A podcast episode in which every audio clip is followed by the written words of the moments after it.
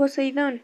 Entre los hermanos que Zeus liberó del estómago de Cronos estaba Poseidón, en la repartición de las áreas que cada hermano gobernaba. A Poseidón le tocaron los mares, además de las aguas submarinas y marinas. Poseidón también era el dios de los caballos y de los terremotos.